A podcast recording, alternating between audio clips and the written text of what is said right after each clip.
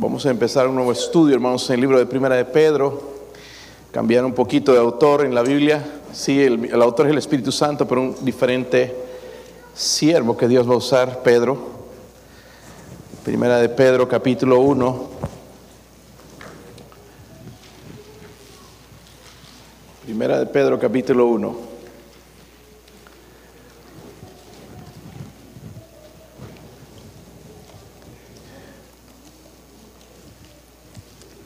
Si saben dónde está, ¿verdad? No escucho hojitas todavía. Primera de Pedro capítulo 1. Vamos a leer del 1 al 2. Y de ahí sacar, hermanos, eh, el mensaje. Yo leo el versículo 1 y todos juntos en el versículo 2. Dice Pedro, apóstol de Jesucristo, a los expatriados de la dispersión en el Ponto, Galacia, Capadocia, Asia y Bitinia elegidos según la presencia de Dios, Padre en santificación del Espíritu, para obedecer y ser rociados con la sangre de Jesucristo, gracia y paz os sean multiplicadas. Padre, ruego, Señor, que use este siervo inútil, Dios mío, en predicar su palabra, Señor, con claridad. Ayúdeme, Señor, a enseñarla, Dios mío. Uh, ruego, Padre, por favor, que nos hable nos cambie, nos transforme, Señor, nos anime, Dios mío, a seguir adelante, firmes en la fe, Dios mío. Qué gran privilegio, Señor, poder decir que somos salvos, sus elegidos, Señor. Gracias, Señor, por esta iglesia. Gracias, Señor, por todos aquellos que nos visitan hoy también, Señor. Ruego, Padre, que el Espíritu Santo también obre en sus corazones, Señor, en esta, en esta noche. Oramos por su presencia y su poder, Señor, en el nombre de Jesucristo. Amén. Pueden sentarse, hermanos. Pueden sentarse. vamos a comenzar este estudio, hermanos, en el libro de Primera de Pedro. Pedro escribió desde Babilonia, algunos dicen desde Roma, pero si usted va al capítulo 5, ahí en Primera de Pedro, eh, vamos, eh, quizás en realidad fue escrita desde Babilonia. Hay algunos que no piensan que Pedro no estuvo en Roma. Eh, en realidad no hay necesidad de pelear en contra de eso, porque cuando Pablo cerró con la carta del libro de Romanos no menciona a Pedro en ningún lugar, pero puede ser que él llegó después, no lo sabemos. Pero yo pienso, hermanos, que él estaba en Babilonia. Miren el versículo, uh, capítulo 5, versículo 13, la iglesia que está en dónde? ¿En dónde? En Babilonia. Dice, elegida juntamente con vosotros, Marcos, mi hijo, os saludan. So, probablemente estaba en Babilonia. Y la carta fue escrita, hermanos, en el año 64 al 68 después de Cristo. ¿okay? Después de Cristo. Y em, fue durante el reinado de un hombre que se llamaba Nerón. algunos les gusta llamar al perro Nerón. Y este era peor que un perro, hermanos. Era malvado. Era, un, eh, era romano, ¿verdad? Él, dirigió allá a los... Uh, eh, perseguía a los cristianos y un momentito más voy a hablar un poquito más de él. Pero la carta, hermanas, va dirigido a los judíos, pero también a los gentiles, ¿verdad? Lo escribió también con ayuda de otro misionero, allá también en, el capítulo 5, el versículo 12, hablar un poquito, conocer más bien el nombre de este otro misionero que le ayudaba, ayudaba en la obra. Dice, por conducto de Silvano, a quien tengo por hermano fiel. Qué bueno, ¿verdad? Tener un hermano fiel cuando estás haciendo la obra de Dios. Una de las cosas, hermanos, que le place a Dios no es cuán inteligentes somos, porque no somos. Yo no soy inteligente, no tengo nada de inteligencia, pero una de las cosas, hermanos, que debemos ser, y todos debemos ser, es ser fieles, hallados fieles por Dios. Y gloria a Dios por hermanos fieles como Silvano. So, el propósito de la carta, hermanos, es animar a los creyentes. ¿Cuál es el propósito de la carta? Animar a los creyentes a perseverar en la fe, porque estaban pasando por varias pruebas. Y miren en primera de Pedro, hermanos, aquí, aquí es donde acaba con eso, ese pensar de que el cristiano nunca va a pasar por pruebas. Eso no es cierto, hermanos, eso no es cierto. Miren el versículo 6, en el capítulo 1, versículo 6, eh, dice ahí, en lo cual vosotros os alegráis aunque ahora por un poco de tiempo, si es necesario, tengáis que ser que afligidos en diversas pruebas. Van a venir las pruebas. Tarde o temprano van a venir. Algunos pensamos, vamos a venir a la iglesia, me va a librar de pruebas. No, pero me va a dar la fuerza, me va a dar la sabiduría, me va a dar la fortaleza de seguir adelante, me va a animar, me va a levantar no voy a tener ganas de morirme, voy a seguir perseverando, voy a ver la mano de Dios, voy a ver la presencia de Dios en mi vida si yo permanezco fiel. So dice ahí también en el mismo versículo, tengáis que ser afligidos por en diversas pruebas. Mire el versículo 7 y tenemos un cántico que habla de esto, para que sometida a prueba vuestra fe, mucho más preciosa que el oro, el cual, aunque perecedero, se prueba con fuego, sea hallada en alabanza, gloria y honra cuando sea manifestado Jesucristo. Muchos cristianos, hermanos, cuando recién se entrega a Cristo, viene la prueba inmediatamente y se apartan, se alejan. Pero ¿qué pasó? Yo fui salvo y, y mire lo que me está pasando. Pues está siendo probada su fe, ¿verdad? Esa es la escuela para nosotros. quizás no vamos a ir a una universidad cristiana todos nosotros, pero vamos a pasar por la universidad de Dios. Y las pruebas, hermanos, son nuestras lecciones de todo el tiempo. Diversas pruebas vamos a pasar y Dios nos está advirtiendo por eso. Pero Pedro quiere animar a los creyentes a perseverar en la fe, aun cuando vienen las pruebas. Esta epístola o esta carta fue escrita por peregrinos que fueron esparcidos, ¿verdad?, por toda la región del sur, el Mar Negro, en los montes del Tauro, regiones del Ponto, como dice ahí, en Galacia, Capadocia, Asia, Bitinia. Eso es lo que es la Turquía hoy en día, Turquía, el país de, Turquía. Ah, y como palabra inspirada de Dios, hermanos, toda la escritura es inspirada por Dios, es útil para enseñar, para redarguir, para corregir, ¿verdad? Eh, eh, toda la, la, Biblia es inspirada y al ser inspirada, es decir, hermanos, esto también aplica a nosotros. No es a este momento nada más, sino a nosotros, a los creyentes de hoy. Y Pedro está escribiendo su primera epístola de Pedro con el contexto del sufrimiento, el dolor. Yo no sé si usted está pasando por ahí ahora, pero tarde o temprano vamos a pasar. Y es doloroso, hermanos. Y nadie quiere estar ahí, ¿verdad? Pasar por el horno de la prueba. Algunos viven la vida como si no va a pasar nunca, pero va, a pasar. Y él eh, tiene en mente todo esto, recuerda, hay sufrimiento y va a escribir esta carta para animarlos a vivir para Cristo. ¿Será que se puede vivir para Cristo en momentos de sufrimiento? Sí, es donde se muestra la fidelidad, ¿verdad? Eh, y, está, tratando de animarlos en, ese mundo hostil donde ellos están. Es un mensaje diciéndoles, manténganse firmes. Manténganse firmes y advertencias también como, por ejemplo, se avecinan tiempos difíciles. El hermano ah, Rafael dijo, habló de, un poquito de eso. Hermanos, se avecinan tiempos difíciles y algunos todavía seguimos jugando a la iglesia es tiempo ya, hermanos, de que abramos los ojos y nos consagremos al Señor, porque Él está cerca. Él está cerca. trabaja, ora al Señor que acabe con esa frialdad en tu corazón y su, corazón se pueda entender, encender para Cristo. Pedro, hermanos, pudo ver claramente que se avecinaban tiempos difíciles. Y es interesante, porque el 19 de julio del año 64 después de Cristo, Nerón, hablé de Nerón hace un rato, ¿verdad? Nerón prendió fuego a la ciudad, toda la ciudad de Roma, consiguió gente, los pirotécnicos, y incendió toda la ciudad de Roma y le echó la culpa a los cristianos. De esa manera pudo construir un coliseo donde eh, eh, ponían a los cristianos ¿verdad? Y los, hacían comer con, los, leones y se divertían de, esa manera. Pero unos meses después de que él escribiese la, primera carta de Pedro, Nerón empezó a traer persecución en la iglesia. Miren cómo Dios ya estaba preparando. Persecución sobre la iglesia, aniquilación de 6 millones de cristianos perseguidos por Nerón. Los odiaba, odiaba todo lo que tenía el cristianismo. algunos fueron encarcelados, los que no fueron muertos, otros fueron cubiertos con pieles de animales, ¿verdad? Muertos, podridos y algunos fueron cubiertos con, eh, o perdón, fueron alimento de los leones directamente. Otros fueron aserrados en dos, los cortaban con sierras en dos pedazos. Algunos fueron crucificados, algunos eran encendidos en un palo, les echaban fuego, los usaban como lámparas humanas. Y Pablo está escribiendo en medio de esto, de que se mantuviesen firmes. ¿Qué haríamos, hermanos, si nosotros comenzáramos a ver esa persecución hoy en el cristianismo? ¿Renunciaríamos a nuestra fe?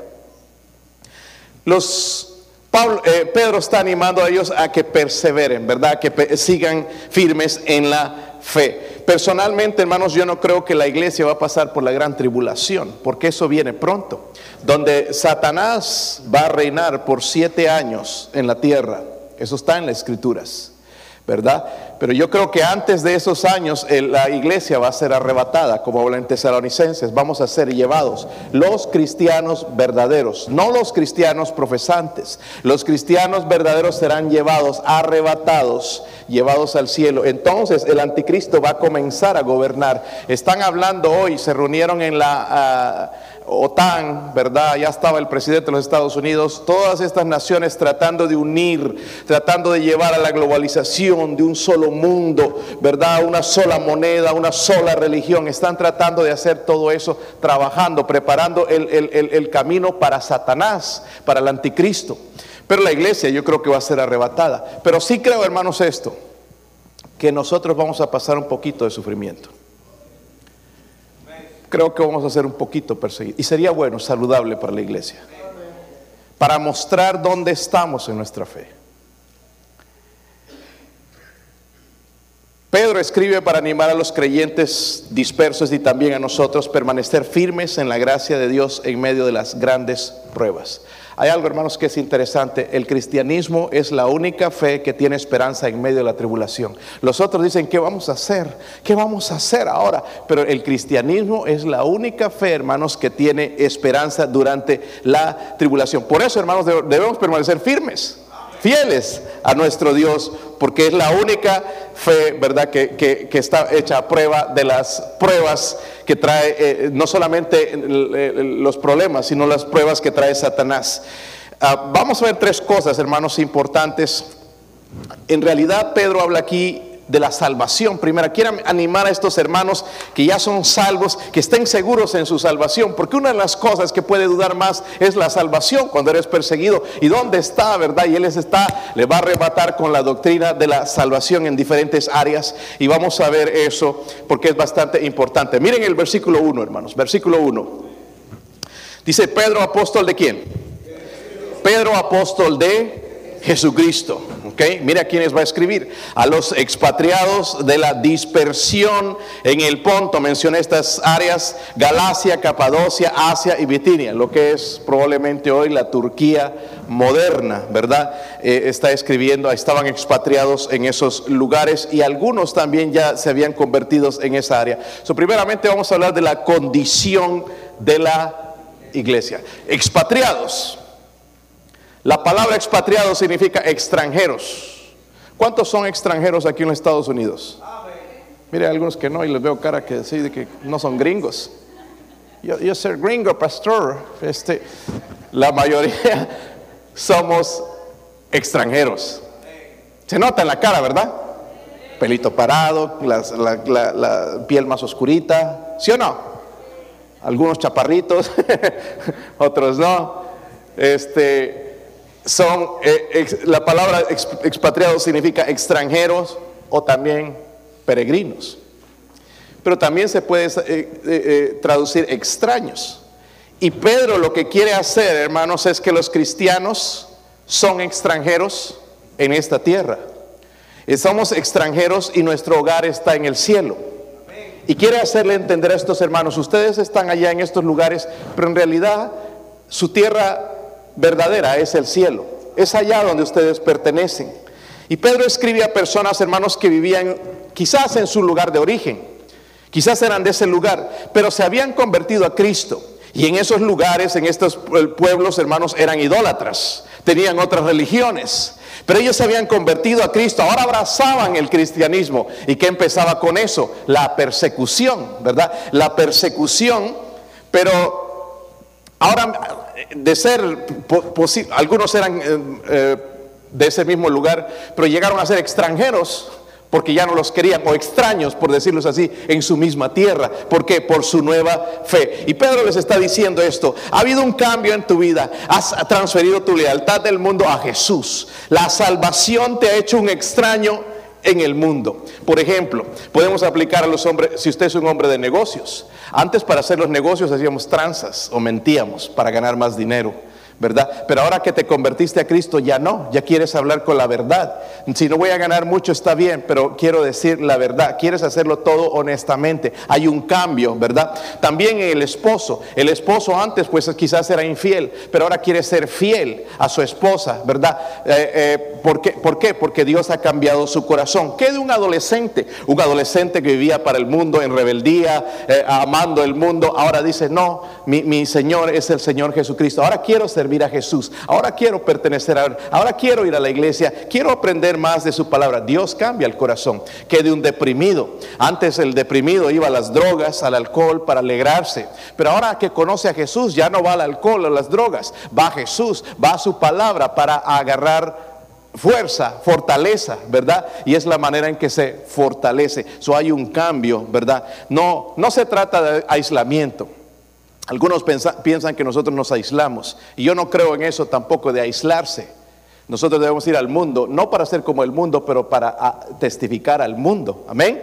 Y, no es aislarnos, hermanos, pero es no ser como el mundo. No estamos en el mundo, pero no somos de este mundo y no somos como el mundo. Digo, no deberíamos ser, ¿verdad? Como este mundo. So, nuestra condición, ¿cuál es nuestra condición? Somos extranjeros en este lugar no solamente en este país, aun cuando vayamos a nuestra tierra, hermanos, se va a acabar un día.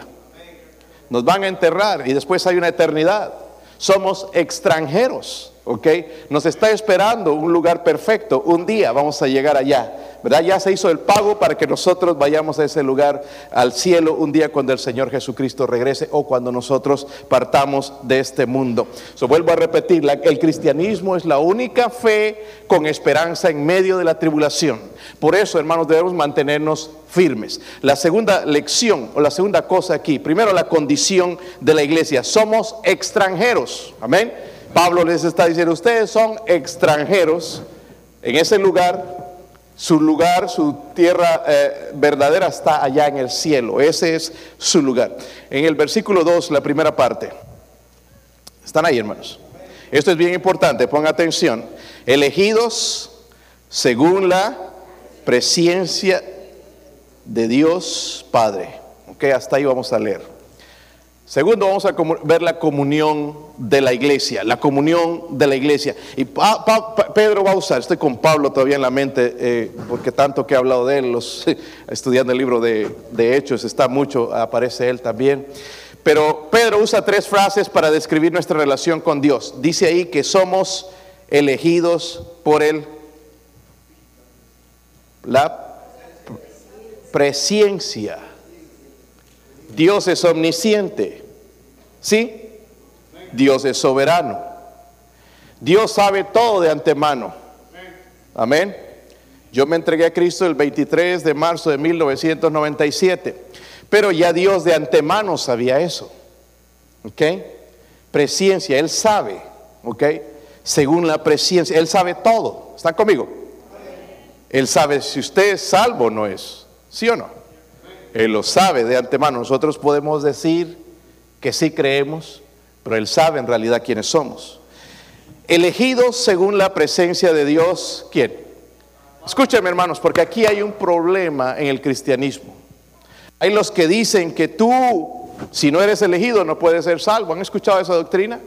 El hipercalvinismo, ¿ok? Donde dicen ellos, pues eh, tú no eres elegido. Y yo me topé con un muchacho que me dijo, es que pastor, yo no creo que soy elegido. ¿Qué le dices? Pero vamos a familiarizarnos con esto porque dice elegidos según la presencia de Dios. ¿Será que Dios quiere a algunos y a otros no? Es que en realidad necesitamos probarlo con la Biblia. Porque yo no les creería si me dicen un sí o un no. En realidad necesitamos aprender a probarlo con la Biblia. Pero cuando dice elegidos, es la doctrina de la elección. La doctrina de la elección es que Dios escoge, determina, elige, predestina a quienes serán salvos. Eso es la doctrina de la elección. Ahora, ¿cómo puedo saber si soy uno de los elegidos? Por ahí me dice, eh, hay gente que hablan y dan duro a nosotros, ¿verdad? Porque no creemos así. Pero yo le pregunto, entonces, ¿cómo tú sabes que eres un elegido? Porque por ahí no es, ¿verdad? ¿Cómo sabemos si soy elegido o no? La respuesta es esta y es bien simple. Creer. Dígalo conmigo. Creer. Si una persona, digo, realmente, realmente, porque hay muchas profesiones, si realmente confía solo en Jesús para salvación, esa persona es una de las elegidas. ¿Está conmigo? So, la pregunta, ¿eres elegido? Si esta doctrina sería cierta entonces de que Dios solamente murió por algunos, miren en, segunda de Pedro 3, le voy a mostrar algo. la Biblia se contradeciría. ¿Están ahí? Segunda de Pedro, vamos a ver más adelante todos estos versículos, pero dice, ahora nada más ahorita para probar esto a ustedes, dice, el Señor no retarda su qué? Su promesa, ¿cuál es su promesa? De que Él va a venir, ¿verdad? Dice, según algunos le tienen por tardanza, sino que es paciente para con nosotros, no queriendo que ninguno qué, sino que todos procedan a qué. ¿Cómo es entonces que Dios murió por unos y no por otros? Ahora, Escúcheme, Dios es soberano. ¿Están conmigo? Vamos a Juan 6, 37. Porque quiero que ustedes sepan explicar esto. Se van a encontrar con gente que les va a hablar de este tema y usted ya va a saber qué decirle.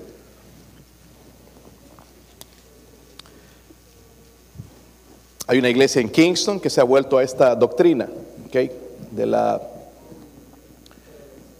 Sí, de que los elegidos son algunos nada más y, en realidad lo que más se han metido es un debate con las otras iglesias, que nosotros no necesitamos meternos ahí, pero sí conocer la verdad. Juan 6, versículo 37. ¿Están ahí, hermanos? Todo lo que el Padre me da, ¿vendrá qué? Escúcheme, ahí está la elección de Dios. Para ser salvo yo necesito que Dios me elija. ¿Sí o no? Ay, pastor, dijo, dijo que no creía, pero ahora dice que sí. El Padre tiene que llamar. Miren el, versículo, están en Juan. Miren el versículo, ah, capítulo 6, versículo 44.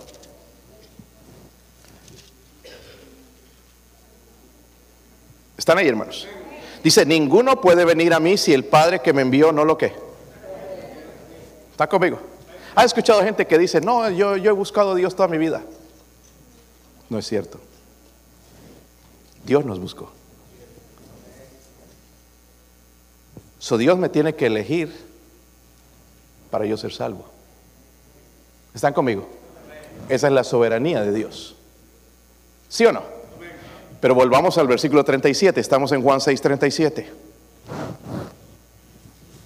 ¿Están ahí? Noten que el versículo tiene dos partes. Y al que, el que a mí viene dice que no le he hecho que. Ahí está la parte de Dios, la elección de Dios y la elección del hombre. Porque Él me dio libre albedrío. Y ahora yo tengo la responsabilidad entonces de aceptar a Jesús. ¿Entienden? Él me va a llamar, pero ahora yo tengo la elección de aceptarlo. Puedo elegir, ¿verdad? Hay una ilustración, a ver, mejor, mostrarles una ilustración. No tenemos un avión aquí, no lo podemos meter aquí también. ¿Cuántos han volado en avión? ¿Cuántos siguen volando? Este, pues un avión dice, tengo que ir a Miami, voy a ir a Miami, de aquí desde Knoxville un vuelo directo hasta Miami, supongamos, supongamos. Eh, supongo que hay sí vuelos directos. Eh, y pues vamos a comprar el ticket y el ticket que compramos, ese avión está destinado a ir a dónde? Es un avión elegido para ir a dónde? A Miami. Soy, yo para ir a Miami tengo que hacer qué? Subirme en ese avión, ¿ok? Lo mismo sucede y, cuando me subo en ese avión, entonces me va a llevar a todos eh, los que van en ese avión están elegidos para llegar a Miami. Lo mismo sucede con la salvación. Una vez que yo recibo a Cristo, estoy destinado a la salvación, al cielo. Tengo que poner mi fe en Jesús para ser salvo. necesito creer en Él y Él me va a salvar. Soy elegido por Él y ahora soy elegido porque Él he creído en, en, su palabra. Me he arrepentido y he creído en su palabra. Ahora, en otras palabras, los elegidos son los que quieren. ¿Cuántos quisieron aceptar a Cristo? No te obligaron. Y los, los, no elegidos son los que no quieren. Yo creo, hermanos, que esto de la elección queda un poco claro, ¿verdad? Ellos van a mostrar más pasajes y todo esto. Pero si Dios no quiere que nadie perezca, ¿cómo es entonces que ellos pueden probar de que Dios eligió, murió por unos nada más? La Biblia dice que Dios, Jehová, pagó el precio de todos nosotros, ¿verdad? En Juan 3:16, porque de tal manera amó Dios al mundo, para que todo aquel, acá está el hombre, el libre albedrío, que en él cree no se pierda, más tenga que vida eterna. So, entonces somos elegidos por el Padre. Mire la comunión, lo que les está hablando Pedro a estos hermanos que están siendo perseguidos, que sus parientes están siendo aserrados, matados, eh, perseguidos. Les está hablando, ustedes son elegidos del Padre. Qué glorioso, son elegidos de parte del Padre. Si ustedes lo, después lo han elegido a Él y son salvos, tienen la salvación. Pero en este versículo nos habla también de otra doctrina. Elegidos según la presencia de Dios en, miren esto, santificación, ¿qué? Si están ahí, estoy en 1 de Pedro 1, versículo 2. Elegidos según la presencia de Dios Padre en... ¿Cuántos creen en la Trinidad? Miren, la Trinidad, hermanos, hay gente que no cree, es que no hay la palabra Trinidad, pero aquí está la Trinidad. ¿Cómo la vamos a negar? ¿Santificados en qué? Somos elegidos por el Padre, amén. Pero luego dice, somos cambiados por Dios, el Espíritu Santo. ¿Están conmigo? Somos elegidos, gloria a Dios por eso, somos elegidos por Dios el Padre, pero somos cambiados por el Espíritu. En santificación dice del Espíritu. La palabra santificar significa apartar para un propósito santo. Es para lo que, lo que Dios hizo con nosotros. En otras palabras, también es el Espíritu que nos hace santos. Hay gente que dice, yo tengo que santificarme. No, el Espíritu Santo es el que nos santifica. ¿Amén? Nos da el deseo de saber más, es el Espíritu Santo. No, yo siempre tengo ganas. No, el Espíritu Santo nos da esas ganas. Nos da las ganas, el entendimiento, nos convence de pecado y nos lleva a Jesús. él es la fuente del crecimiento cristiano. Él es la fuente del crecimiento espiritual. Nadie se debe de salvar sin el Espíritu Santo. En Romanos habla de que el que no tiene el Espíritu no es de Dios. So, el Espíritu Santo es una persona, es Dios. ¿Sí o no? No es una fuerza, como dicen algunos. Es una persona. ¿Por qué? Porque se entristece. Tú no puedes entristecer a la corriente que pasa por ahí, por los enchufes. Si sería una fuerza. Pero dice que el Espíritu Santo se entristece. ¿Sí? ¿Verdad? Habla también. ¿Le ha hablado el Espíritu Santo últimamente? Espero que sí, espero que no cerremos nuestro oído a la voz del Espíritu Santo. El Espíritu Santo habla, pero nos santifica. Mi salvación, hermanos, comienza, comienza con el Espíritu Santo, convenciendo, ¿verdad? ¿Nos convence de qué? De pecado. Es por eso, hermanos, cada vez que presentamos el Evangelio tenemos que darle vueltas al pecado. Porque el Espíritu Santo nos tiene que decir, tú eres pecador. Tú eres pecador. Tú eres pecador. Tú eres pecador. No, si no voy a, sí creo en Cristo, pero no entiendo que soy pecador. Entonces, como el Espíritu Santo no está trabajando, el Espíritu Santo nos convence de pecado. Mi, mi salvación, hermanos, no comienza conmigo, comienza con Dios. ¿Ok? Pero miren también en el versículo 2, la otra habla de la Trinidad, habla de Dios el Padre, Dios el Espíritu Santo, y miren, pero también habla del Hijo, Dios el Hijo. Dice ahí, para obedecer y ser rociados, ¿con qué? Con la sangre de Jesucristo. Miren qué interesante todo lo que Pedro está usando para animar a estos cristianos. Empezar primeramente con el asunto de la salvación. En el discipulado, por eso es la primera lección que damos, la salvación. Es importante hablar de la salvación, que la gente esté segura de que realmente sí ha recibido a Cristo. Entonces somos limpiados por, por el Hijo. Dice, para obedecer y ser rociados con la sangre de Jesucristo. Y hermanos, este es el propósito por el cual fuimos elegidos. Para obedecer a Jesucristo y ser rociados con su Pero noten, para obedecer y luego ser qué?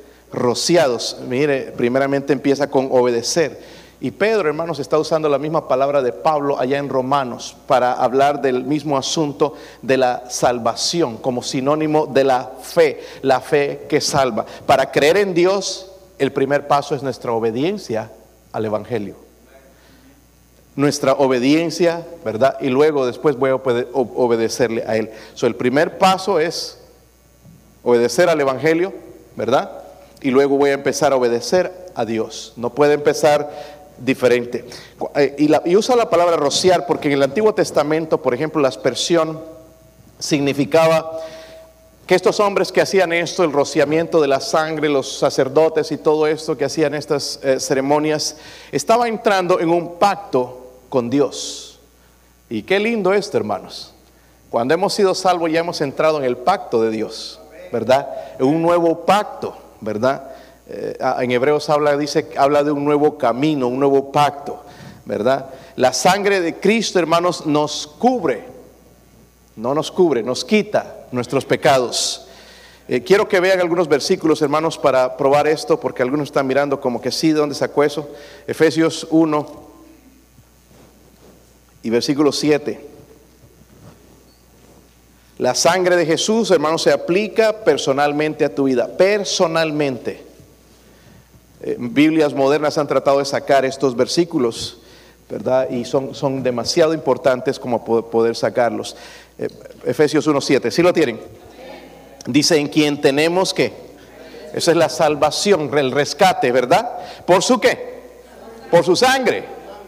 ¿Cómo es que el bautismo me salva? Dice, redención por su sangre. Dice, el perdón de pecados según la riqueza de su, pero por su sangre. Más, adelante también en Efesios, el capítulo 2, versículo 13. Está hablando a esos creyentes de la iglesia de Éfeso. Dice, pero ahora en Cristo Jesús. Si lo tienen, hermanos. Vosotros que en otro tiempo estabais qué? Saben, hermanos, en un tiempo estamos bien lejos de Dios. Yo no sé cómo está usted hoy, pero en un tiempo estábamos bien lejos de Dios. Creíamos que estábamos cerca, estaba en la boca, pero lejos de Dios, tal como estaban los fariseos. Pero aquí está diciendo, vosotros en otro tiempo estabas lejos, habéis sido hechos cercanos por la que. Gloria a Dios por la sangre de Cristo. La sangre preciosa de Cristo, que nos limpia, dice, de todo, todo pecado. So, la sangre de Cristo cubre todos nuestros pecados, transgresiones, nos hace inocentes delante de Dios y perfectos y aceptables delante de Él. Vuelvo a repetirles esto. El cristianismo es la única fe, ¿verdad?, que tiene esperanza en medio de la tribulación. Si tú no eres cristiano, tú notas cuando vienen las pruebas, no sabes qué vas a hacer. Te deprimes. A veces quieres morirte, me quiero morir. Pero el, cristianismo es la única fe que tiene esperanza en medio de la tribulación. Aún en la tribulación podemos gozarnos. No estar alegres, no estoy refiriéndome a eso, sino tener el gozo de la salvación, de que todo va a estar bien lo que estoy pasando es doloroso. Está haciendo sufrir demasiado, pero todo está bien. ¿Por qué? Porque Dios está en control. Pero esto no lo puede tener otra fe. ¿Qué vamos a hacer si el médico no da la solución? Si no me da un medicamento, si no viene ese dinero, ¿qué voy a hacer? No hay esperanza, pero en Dios sí hay esperanza. Y es la única fe que tiene esperanza en medio de la tribulación. Por lo tanto, debemos estar firmes en nuestra fe, especialmente ahora. Y hay una cosa más, hermanos, miren también en la última parte del versículo, miren, menciona la Trinidad, elegidos según la presencia de Dios Padre, santificación del Espíritu, para ser, obedecer y ser rociados con la sangre de, están los tres, ¿verdad? Y hay unas últimas palabras ahí que son bien importantes, gracia y paz, o sean que multiplicadas. ¿Qué le decimos a una persona que está pasando por pruebas? Aquí dice gracia y paz, o sean qué. Pero esto no puede venir si no es de parte de Dios. Solo último es la compensación de la iglesia. La compensación de la iglesia. Gracia y paz. Saben, hermanos, que la Biblia no usa palabras así como adornos, que nosotros escribimos una cartita y, pones, y suena bien bonito, y que esos textos que escribimos bien impresionantes, y los emojis que les ponemos ahora, ¿verdad? Y todo parece que hablaran. La palabra de Dios, hermanos, no tiene nada por accidente o no son frases agregadas, tienen propósito. Tienen propósito. Si somos perseguidos, Dios puede darnos esto, gracia y paz. No es lo que necesitamos. Porque en persecución, hermanos, ni el dinero nos ayuda. Ay, me escapo a la montaña. Pues por ahí nos siguen para allá. Este, en realidad no hay escape si no es en Dios. Pero si yo camino con Dios y, recuerdo estas cosas, hermanos, si estoy en comunión con Él, me va a derramar gracia y paz y van a ser multiplicadas. Esto es incomprensible para la mente humana. ¿Cómo esa persona puede tener gozo en medio de lo que le está pasando? Dios. Lo que Pedro dice, hermanos, en este mundo es, somos extranjeros, pero podemos tener gracia y paz como un regalo más, porque ya tenemos la vida eterna. ¿Sí o no? Dios no nos prometió nada en la tierra, hermanos. No nos dijo que todo va a ser color de rosa. Ese mensaje no es cristiano. Estas iglesias que dicen pare de sufrir no es más que una mentira, porque el parar de sufrir es en el cielo, no aquí. La única manera donde vamos a parar de sufrir, hermanos, es en el cielo. Por más que estemos fieles a Dios, hermanos, vamos a sufrir en algún momento, pero Él sí nos ha prometido gracia y paz. Necesitamos eso.